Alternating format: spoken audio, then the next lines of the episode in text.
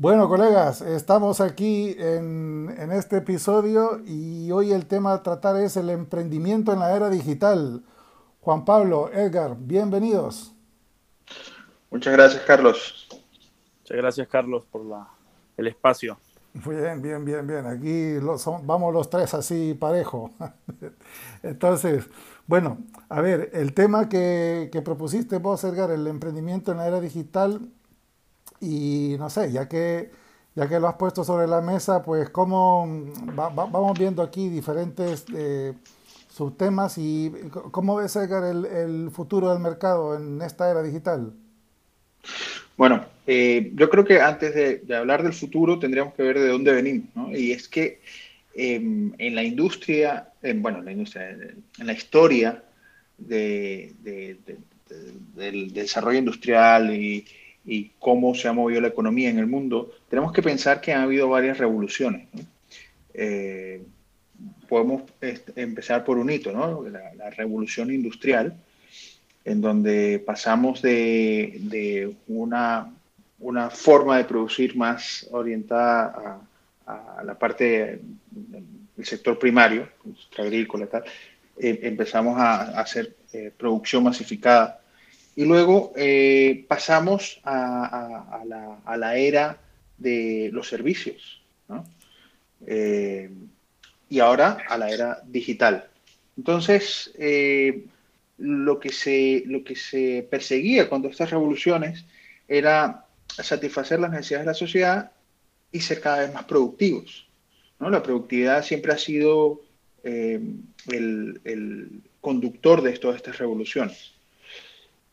Ahora lo que sucede es que eh, muchas de las actividades en las que se empleaban las personas eh, han pasado a automatizarse y a digitalizarse. Entonces, em, esto implica un cambio de paradigma. Y es que se estima que el 80% de los tipos de puestos de trabajo y, y empresas en los próximos 30 a 40 años aún no existen. Por lo tanto, el emprendimiento en la era digital eh, debe contemplar eh, una capacidad de adaptación a las necesidades de esta nueva era, donde los modelos de negocio eh, son totalmente diferentes y donde el objetivo es hacer que muchas de las, de las formas de hacer las cosas que teníamos hasta ahora se automaticen y eh, desarrollar nuevos modelos para agregar valor a la sociedad. Juan Pablo, ¿cómo ves la situación? Sí, yo creo que, bueno, yo creo que el emprendimiento en sí eh, ha sido algo característico eh, en la historia, a lo largo de la historia siempre ha habido emprendimiento. Y bueno, vivimos, eh, creo que la era más cambiante eh, que ha existido. Eh, como dice Edgar, hay hitos históricos, pero definitivamente nosotros vivimos en un cambio constante casi a diario. Entonces yo creo que el emprendimiento tiene que estar caracterizado por irse adaptando a las nuevas necesidades de mercado. Y eso incluye ver la tecnología como algo natural y como una oportunidad para poder llegar eh, a satisfacer esas necesidades. Em, se crean nuevas necesidades a diario, pero también se crean nuevos emprendimientos a diario que no satisfacen necesidades del cliente. Entonces, creo que la, una de las claves del, del emprendimiento es satisfacer necesidades que está pidiendo el mercado y sobre todo que son necesidades muy palpables y necesidades que muchas veces las vivimos nosotros. Es orientar todo desde un punto de vista de cómo solventar necesidades, porque hay un dato que a mí me llama mucho la atención y, que lo saca Forbes y, dice por qué la mayoría de startups fracasan. Y es porque muchísimas veces se satisfacen, se solventan, se solventan cosas que el mercado no está pidiendo. Entonces creo que el market fit es, es importante eh, en esa situación. Pues yo quisiera poner aquí sobre, también sobre, sobre discusión, ya, ya que han abordado temas, digamos, trascendentales, pero yo quisiera enfocar un poco la mirada en lo que llamamos el dato. Yo lo que veo es, por ejemplo, a ver, los nuevos modelos de negocio ahora son basados en el dato, es decir, el nuevo petróleo, por decirlo así, es el dato. Y lo que veo que estos emprendimientos, por ejemplo, eh, PowerMI, que es la, empresa de software en la nube que, que yo llevo, más o menos el modelo es algo así. Así como uno podía tener en su jardín petróleo, pero claro, si no tenía yo los recursos, la maquinaria y el conocimiento necesario para extraerlo, pues podía estar ahí parado sobre el petróleo y, era totalmente inútil. Entonces, y nosotros más o menos es lo mismo que, que hacemos con las empresas. Decimos, hey, ustedes están parados sobre un yacimiento de petróleo y a lo mejor ni lo están viendo. Entonces, así como antes se proveía maquinaria, conocimiento, personas para obtener ese petróleo y luego pues eh, eh, lucrarse de él, nosotros hacemos lo mismo con el dato, solo que lo hacemos a través, en este caso la maquinaria son las tecnologías que ustedes apuntaban. Entonces con esas tecnologías lo que le decimos a, los clientes, hey, vamos a aprovechar esa información que, tienen ahí, que, por ejemplo en, nuestro caso, que tienen en, en la maquinaria, en los procesos, etcétera, y lo vamos a, digamos, y lo vamos a convertir en información útil para la toma de decisiones. Ese es como el elemento disruptor que yo veo y eso permite pues interconectar áreas de, de empresas tanto verticalmente como horizontalmente. Verticalmente es que conectamos el mundo operativo con el mundo corporativo y horizontalmente es que rompemos esos hilos de información dentro de una empresa como de empresa a empresa. Es decir, nos podemos poner, eh, digamos, podemos compararnos con otras empresas. Pero bueno, no sé ustedes qué, oportunidades, barreras y riesgos ven en estas iniciativas de emprendimiento con, nuevas tecnologías. Edgar. Bueno, eh, precisamente donde está la oportunidad está el riesgo, ¿no? Y es que eh, al ser un mercado tan dinámico, eh, es posible que en el momento en que tú pongas en marcha tu iniciativa empresarial pasen dos cosas. O te adelantes demasiado a las necesidades del mercado o quedes obsoleto rápidamente.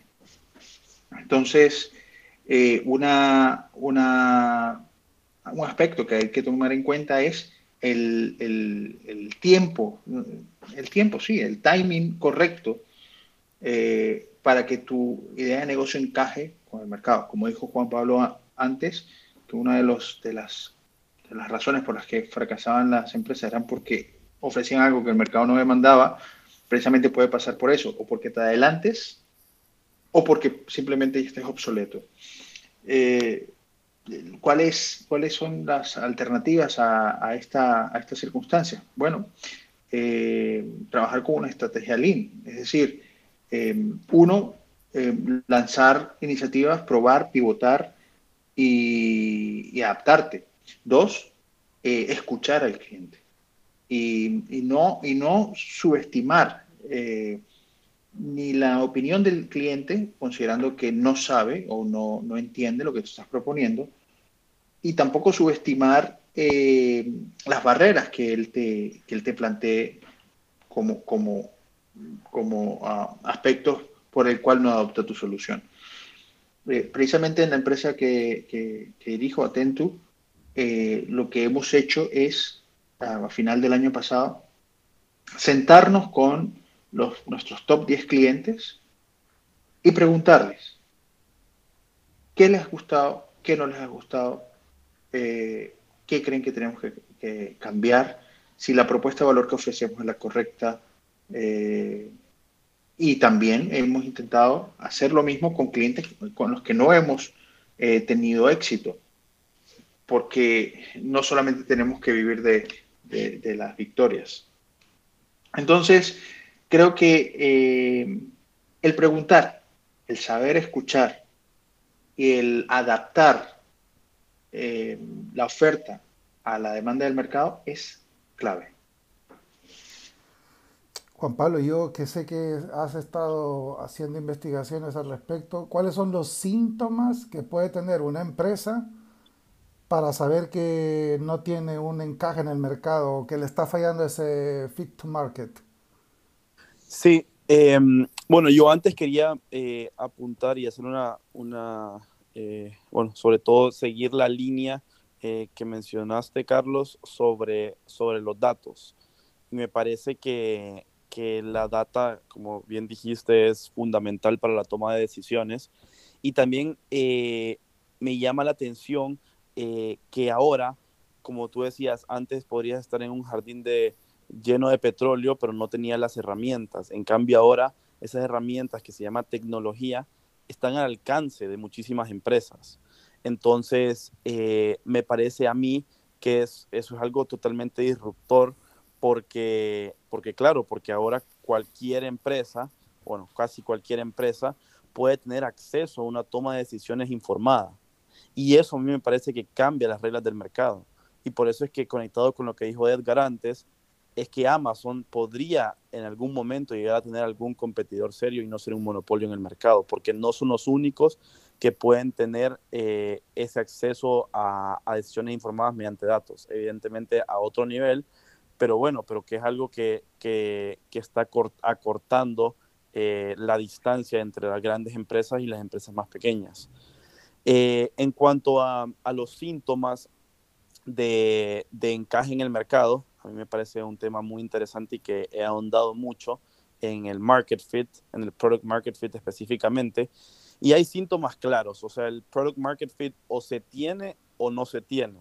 Eh, y si se duda, es que no se tiene.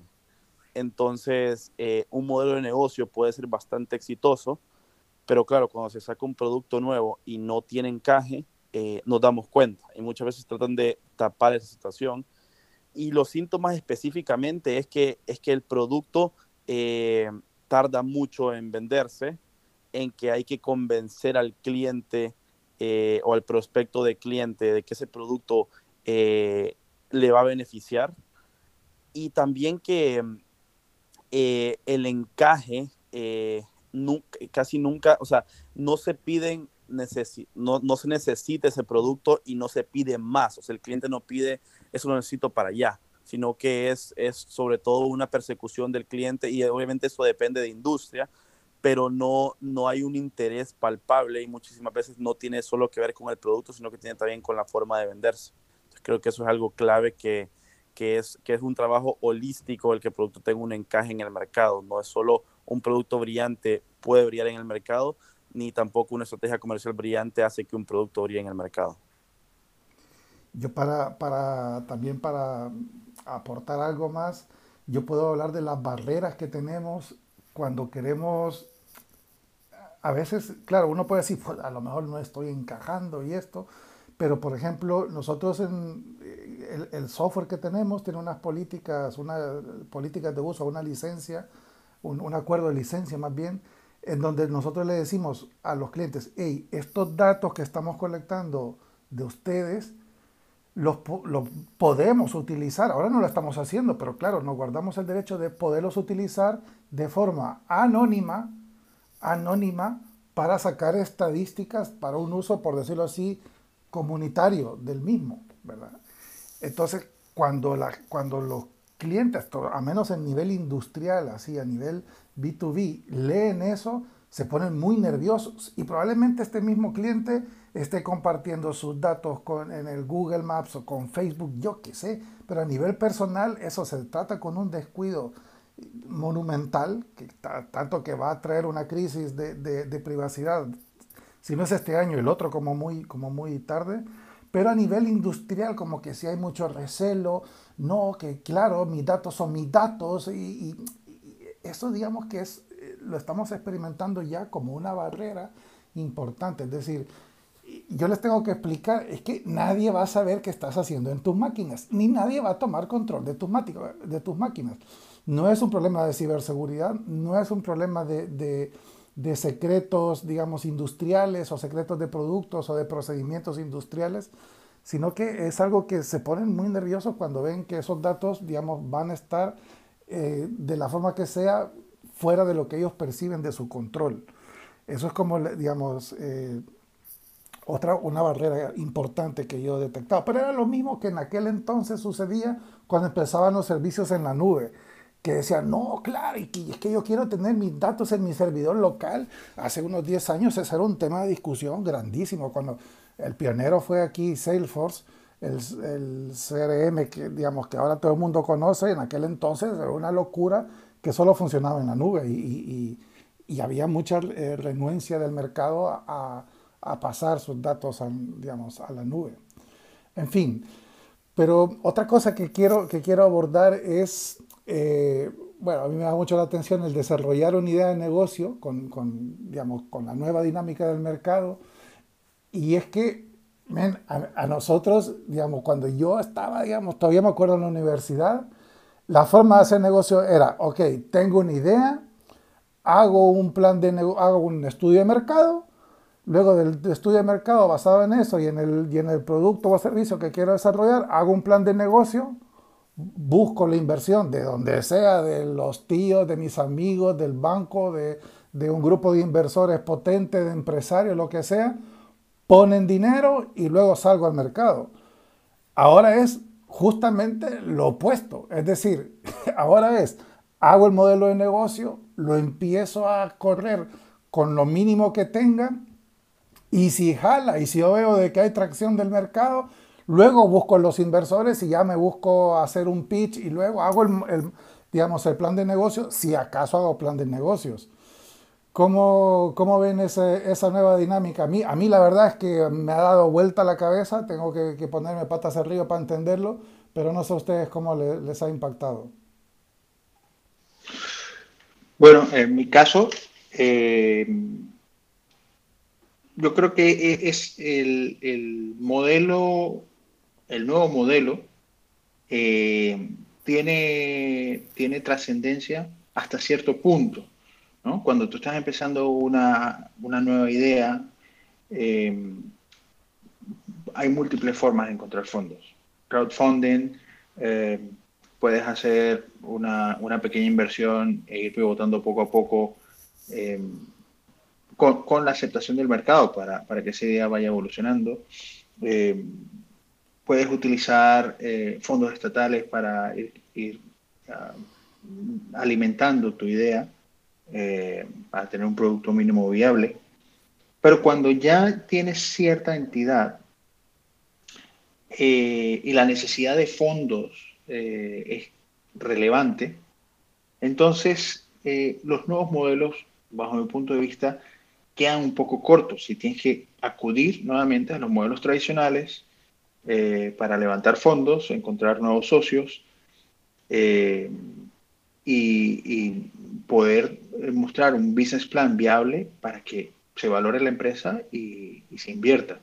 ¿Dónde puede estar la diferencia? En que ahora tienes un altavoz, que son eh, redes sociales, eh, que son eh, foros, foros de emprendedores, bueno, que siempre han existido, pero probablemente ahora son un poco más dinámicos. y Luego, los típicos eh, em, em, empresas que se encargan de vender tu idea en, diferentes foros especializados para inversionistas eh, y de ahí identificar potenciales eh, empresas o,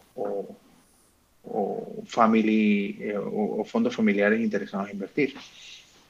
Pero, pero la verdad que a partir de cierto momento eh, esas formas innovadoras de, encontrar fondos, bajo mi punto de vista, se quedan cortas. Sí, yo creo que este es, este es un tema eh, sobre todo muy interesante y que, y que ha también un tema muy disruptor, porque creo que hablando de accesos, eh, es el cambiar el cómo se hace un, un negocio o una empresa, eh, ha dado oportunidad a muchísima más gente y ha, creado más oportunidades para más gente a lograr hacer un negocio.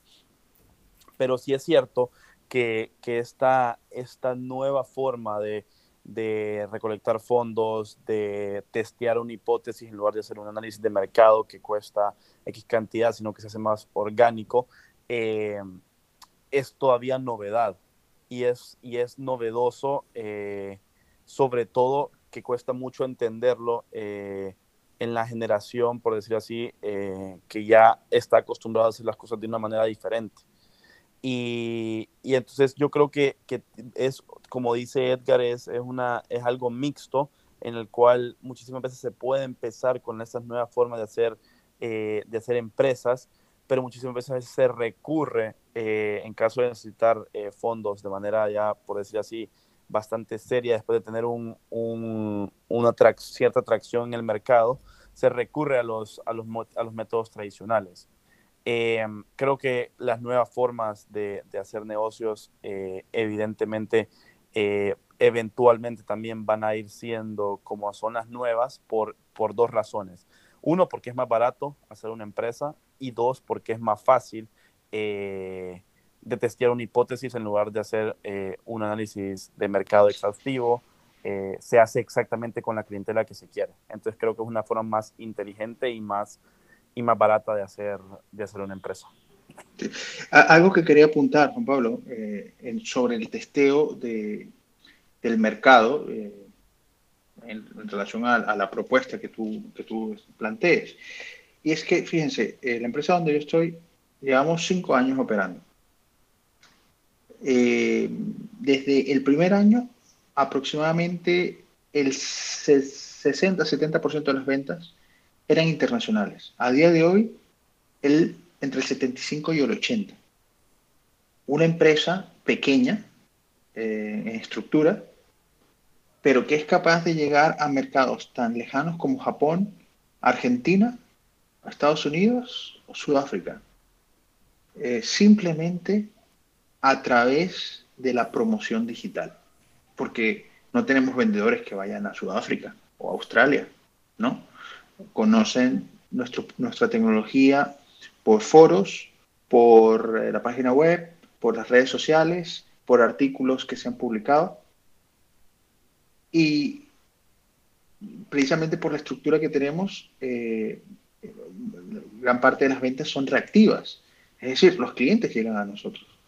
Entonces, eso lo que demuestra es que eh, la promoción de tu, de tu, propuesta de valor y el testeo de tu propuesta de valor la puedes ampliar lo, al muestreo tanto como quieras y, no es una inversión costosa, ni mucho menos. Es viable. Eh, para, un, pivote inicial, para, eh, verificar cómo puedes eh, optimizar tu propuesta de valor. En esa fase es muy sencillo llegar a un mercado amplísimo sin tener una gran estructura. A mí me gusta poner de ejemplo para, para iluminar sobre esa idea que ustedes ponen del testear el mercado hace como 10 años me contactó un amigo mío, bueno, era un amigo de mi hermano, un amigo mío salvadoreño que vivía en Barcelona.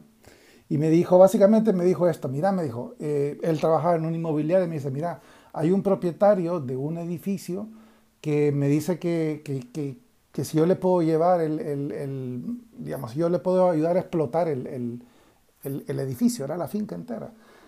Y, y, la forma más viable que yo veo es poner un hostal pero era en una zona de Barcelona, en Lesseps, que no es tan turística, es decir, no está apartada, está en la ciudad, pero no es el punto caliente, digamos, en cuanto a turismo. Y claro, me decía, claro, ¿cómo puedo saber si esto daría o no daría? Pues le dimos vuelta y le, y le hablé del Lean Startup, del producto mínimo viable, no sé qué. Pues al cabo de un tiempo, eh, pues coincidimos en, en, una fiesta y en un evento que teníamos. Y le digo, bueno, mira, ¿y cómo hiciste al fin? Que, bueno, vea, me dijo, esto me fue fenomenal. ¿Y qué pasó?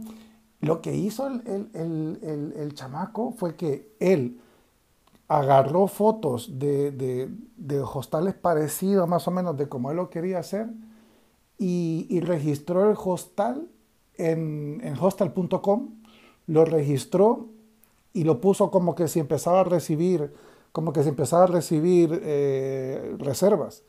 Y empezó a recibir, a recibir reservas, me acuerdo que eran para mayo. Y me dijo, mira, esto no existe, eh, le puso la dirección ahí de donde él quería justamente probar, es decir, era la hipótesis, la hipótesis que quería comprobar es si yo pongo un hostal en la zona del SEPS en Barcelona, llegan o no llegan clientes con estos precios que son los que a mí eh, me, me, encajan para yo hacer un modelo viable de, de, negocio. Y cuando él vio que, que, le empezaban a llegar las reservas, claro, él cerró, cerró, el, el, el cerró las reservas habló con un, con, con, con, un amigo en común que teníamos que llevaba un hostal, que ya estaba funcionando muy, muy, muy bien rankeado en, en, los, en, los, foros y en los portales. Le pasó las reservas, incluso estaba en mejor localización, porque ese estaba ahí en la zona del barrio gótico, muy céntrico, en la zona caliente del turismo y le empezó, empezó a contactar a sus, a sus, a sus clientes, le dijo, miren, este, la reserva que has hecho aquí la vamos a trasladar porque el hostal no está listo. Y efectivamente empezó a hacer eh, la remodelación, las obras necesarias. Y, y me dijo, mira, el estudio de mercado, que no es un estudio de mercado, es una validación de, un modelo de negocio, pero me dijo, el estudio de mercado me costó 30 euros, que fue una diferencia de lo que me cobraba el hostal con, con, lo que los clientes ya me habían abonado y bueno, lo puse yo de mi bolsillo y ya está, 30 euros. Entonces, esa es la mejor forma de, de que yo tengo para explicar, de hecho lo ocupo con mis alumnos de los posgrados eh, que, que, que, donde yo doy clases, que una forma muy intuitiva. Pero bueno, sí que la digitalización, eh, digamos, la podemos ocupar como una herramienta para, para, hacer iniciativas dentro de una empresa o para eh, hacer proyectos de innovación. Yo el único pero que yo pongo aquí es que muchas veces las empresas, cuando yo hago proyectos de transformación digital, que ya he hecho hoy un par, el problema que yo veo es que las empresas quieren, por ejemplo, necesito una app. Entonces, venga, voy a hacer yo la app, voy a contratar a alguien para... y es como, no es, o sea, hay que saber utilizar eh, estas nuevas herramientas para, para, hacer proyectos de innovación tanto dentro de una empresa como para emprender. ¿Cómo ven usted la digitalización como herramienta para estas iniciativas? Eh, bueno, eh, yo creo que, la digitalización eh, es, uno, para las iniciativas empresariales, una oportunidad, desde luego hay modelos de negocio tradicionales que, se han reconvertido eh, gracias a las herramientas digitales que se ofrecen. Pero yo creo, Carlos, que eh, debemos ampliar la, las miras sobre, sobre lo cuáles son las herramientas que, que dispone, se dispone hoy en día para, para la iniciativa empresarial. ¿no? Bueno, uno es, es eh, la gestión del dato, el, el analytics, la inteligencia artificial, la conectividad, eh, el digital twin, la impresión, 3, la impresión 3D, eh, lo que viene ahora y vamos a tener todos los días en casa, que son robots colaborativos, tanto en casa como en la industria, la realidad aumentada. Eh, todas estas son herramientas que la, las empresas pueden eh, utilizar para desarrollar un modelo de negocio. Fíjate que yo hace, hace unos años iba conduciendo, estaba en Navarra, por ahí, y era una carretera muy aburrida. Al lado pasaba una, una línea de alta tensión. Y recordé una historia que alguien me había comentado de cómo, de cómo revisaban la condición de esas líneas de alta tensión que llevan energías a todas partes. Y antes se utilizaban unos helicópteros, era una maniobra súper peligrosa, de hecho había, habían habido algunos accidentes donde los helicópteros entraban en contacto con la línea y se estrellaban, en fin, era muy peligroso. Y, y en ese momento dije, oye, ¿y si se usase un dron? Eh, bueno, la, la, verdad que la, la, la idea se me quedó allí. Y, un año después, vi en el periódico que Iberdrola iba a tomar la iniciativa de utilizar drones para la monitorización de las líneas de alta tensión. Yo me di un cabezazo contra la pared. Pero, pero bueno, la, la, la realidad es que cambió todo un modelo de negocio de inspección de activos utilizando un robot que es un dron. Entonces, eh, no solamente tenemos que pensar en apps eh, o en páginas web, hay múltiples herramientas en esta nueva era digital que ayudarán a desarrollar nuevos modelos de negocio y a cambiar los, los existentes. Porque tenemos que pensar en, la digitalización, en el emprendimiento a través de la digitalización, no como una revolución simplemente, sino también como una evolución de los modelos de negocios actuales. Entonces, eh, lo que yo creo que la mira que debe tener un emprendedor eh, en estos tiempos es, ¿qué se hace hoy que se pueda hacer más eficiente y más fácil?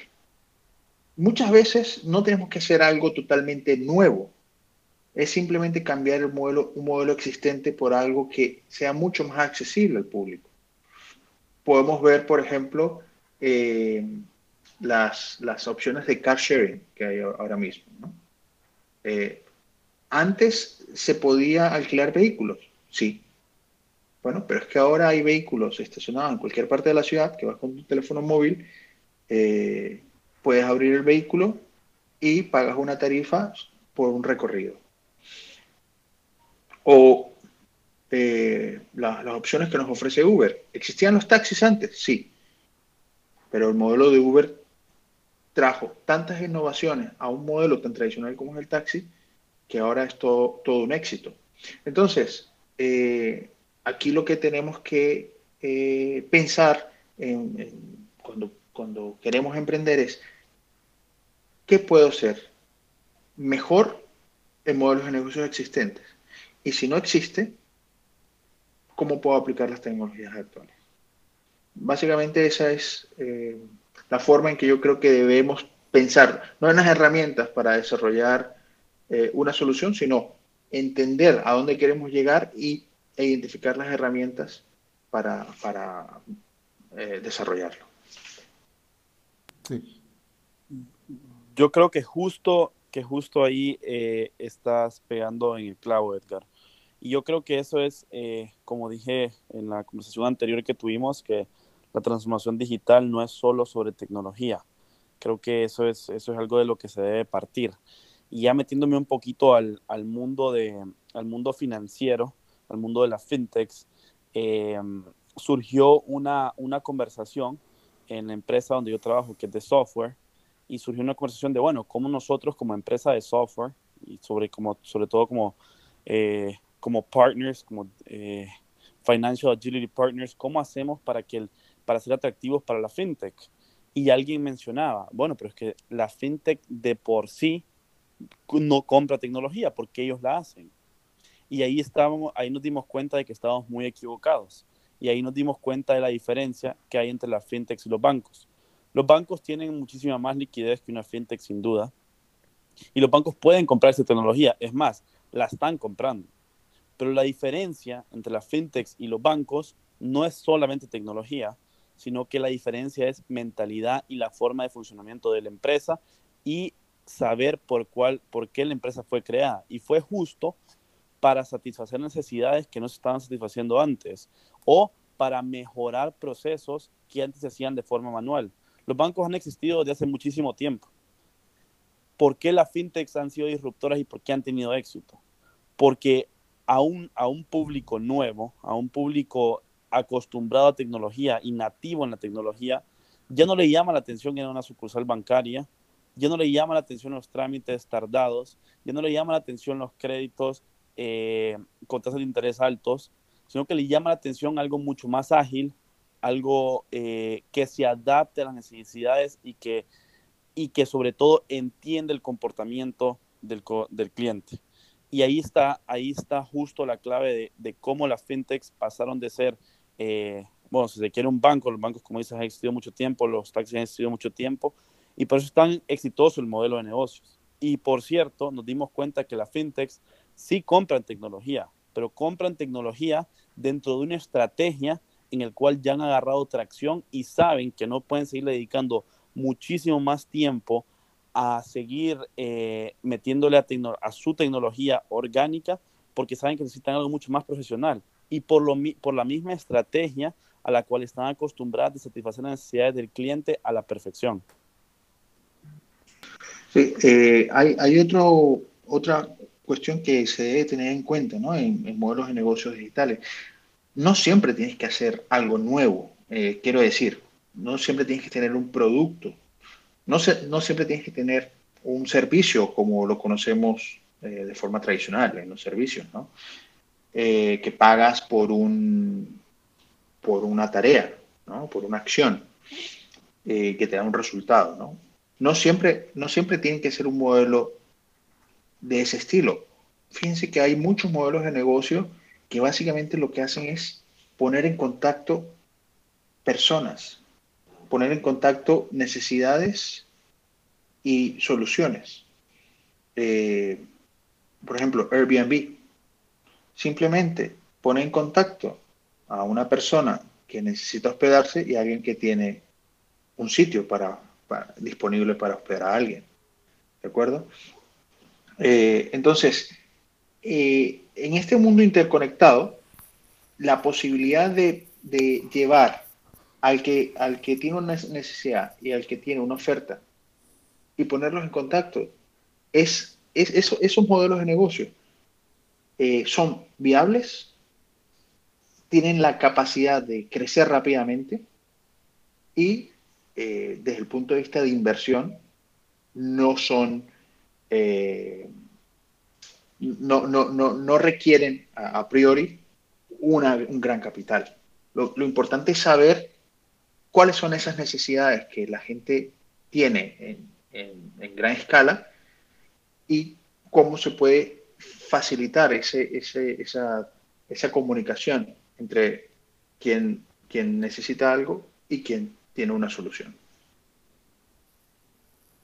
Exactamente. Y yo también, ah, vamos a tener que dedicarle uno de estos capítulos al, blockchain, porque este, este va a venir, ya viene arrasando.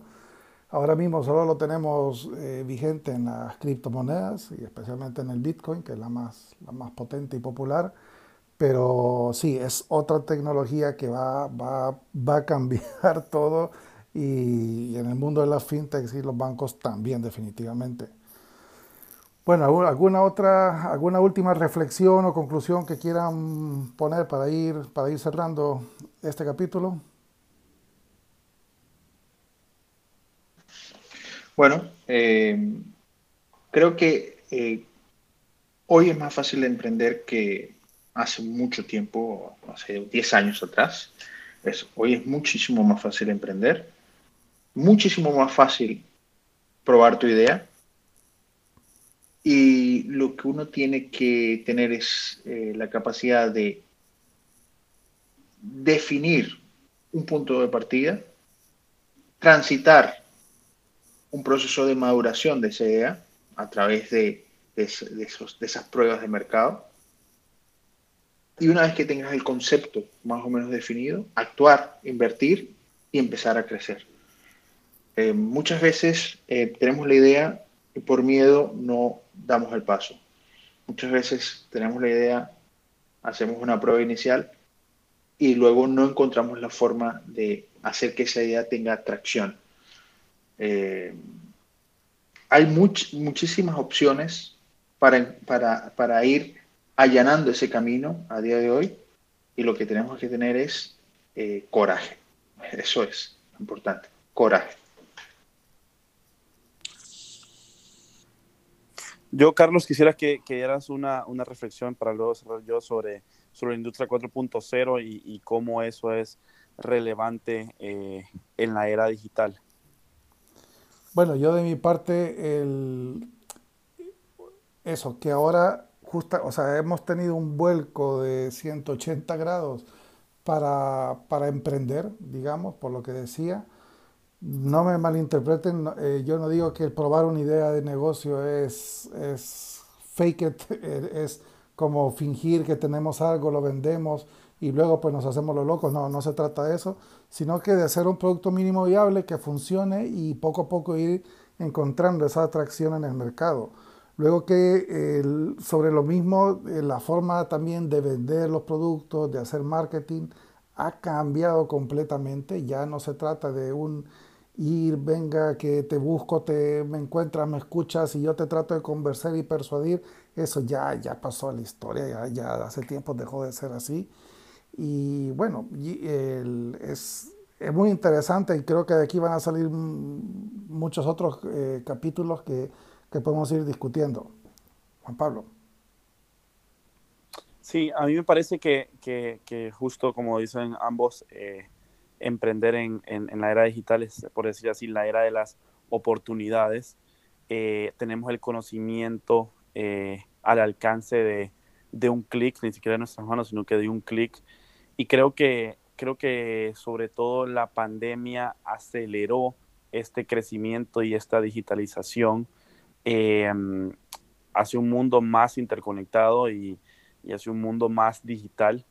Eh, entonces creo que, que, lo que debemos de hacer es, es eso, como decía Edgar, eh, atrevernos, eh, tener coraje y sobre todo usar, usar la tecnología como un aliado, no verlo como una amenaza y saber hasta qué punto usar la tecnología y cómo usarla de manera eficiente dentro de una estrategia de pensamiento crítico que nunca va a lograr sobrepasar ningún tipo de machine learning, sino que van a ser compatibles. Muy bien, pues dejamos hasta ahora nuestra, nuestra conversación y pues nos vemos el próximo miércoles y estaremos luego comunicándonos con, con todos nuestros seguidores, que seguro que son muchos ahora, con todos nuestros seguidores para darles a conocer en dónde pueden escuchar este, esta conversación, en, las, en los podcasts, en Spotify, estamos ya en, Google Podcasts, en Anchor y, en, y en otros varios. También nos pueden seguir, en, tenemos ya un perfil en LinkedIn que se llama Podcast eh, Disrupción Digital. Nos pueden seguir ahí tranquilamente y ahí iremos poniendo todas las novedades que vamos haciendo al respecto. Gracias colegas y nos vemos a la próxima. Gracias, hasta la próxima. Gracias, hasta la próxima.